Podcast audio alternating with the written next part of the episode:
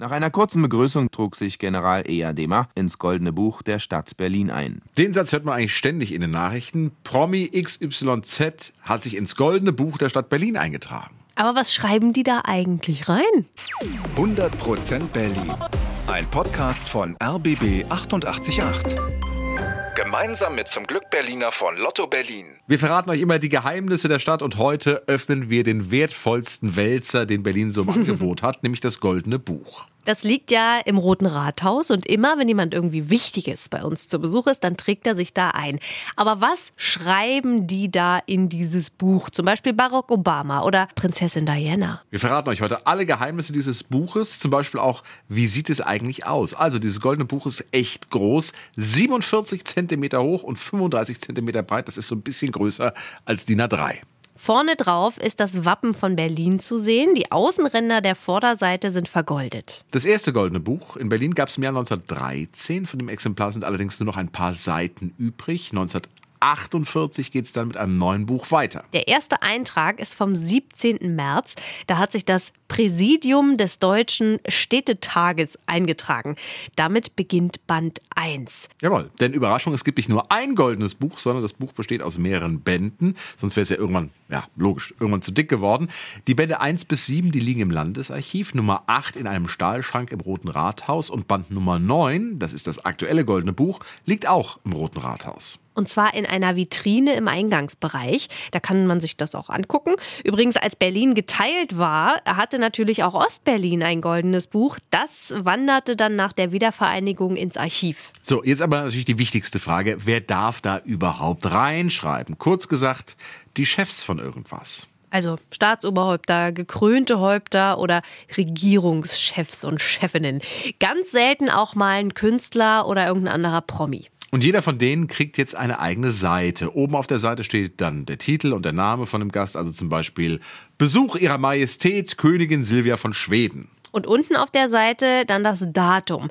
Und diese Überschriften und Seiten sind wahnsinnig kunstvoll gestaltet. Dafür ist ein Mann zuständig, der heißt Bernd Thiel. Seit unglaublichen 45 Jahren macht er das und er hat uns verraten, wie lange er für so eine Seite braucht. Man kann sagen, also so eine Eintragung wird zwischen vier und sechs Stunden äh, dauert das immer. Aber was darf der Gast denn überhaupt auf diese Seite schreiben? Gibt es da irgendwie eine Regel? Das hat uns die Protokollchefin des Roten Rathauses, Caroline von Buddenbrock, verraten. Es gibt aber grundsätzlich keine Regeln. Das heißt, jedem Gast ist es völlig überlassen, ob er eigene Gedanken hinterlässt. Also, jeder Gast darf schreiben, was er will. Die meisten machen es sich recht einfach, unterschreiben einfach nur mit ihrem Namen, wie zum Beispiel John F. Kennedy oder Papst Benedikt, Neil Armstrong oder Lady Diana, die Princess of Wales. Die unterschrieb einfach mit Diana und die hat ihren Namen dann noch ganz schwungvoll unterstrichen. Manche Besucher werden allerdings auch künstlerisch tätig, zum Beispiel der ehemalige tschechische Präsident Václav Havel. Der hat mit so einem grünen Filzstift unterschrieben und daneben ein Herzchen gemalt. Aber manche Besucher haben auch ein bisschen mehr zu sagen und schreiben wirklich einen ganz langen Text. Meistens geht es dann um Berlin und die Freundschaft von ihrem Land zu unserem.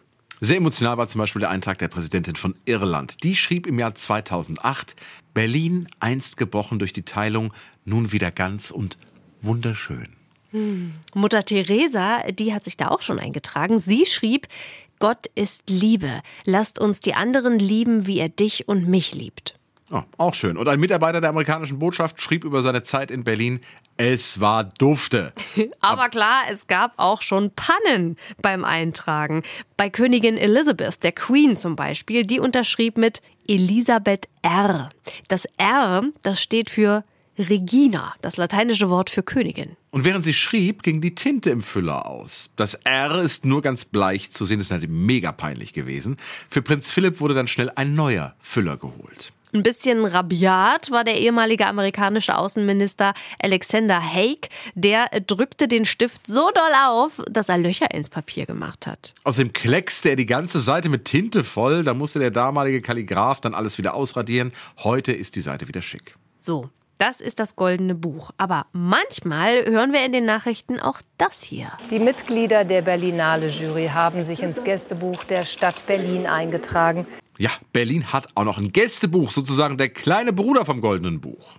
In dieses Buch dürfen sich jetzt alle möglichen Promis eintragen, zum Beispiel Künstler wie Barbara Streisand, Peter Maffay oder auch Rosamunde Pilcher.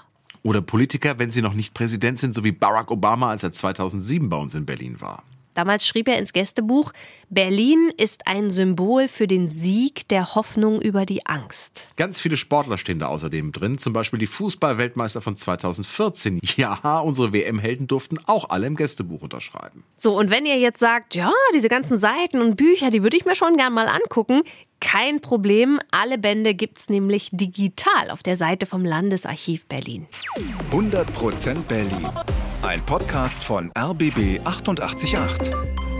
Gemeinsam mit zum Glück Berliner von Lotto Berlin.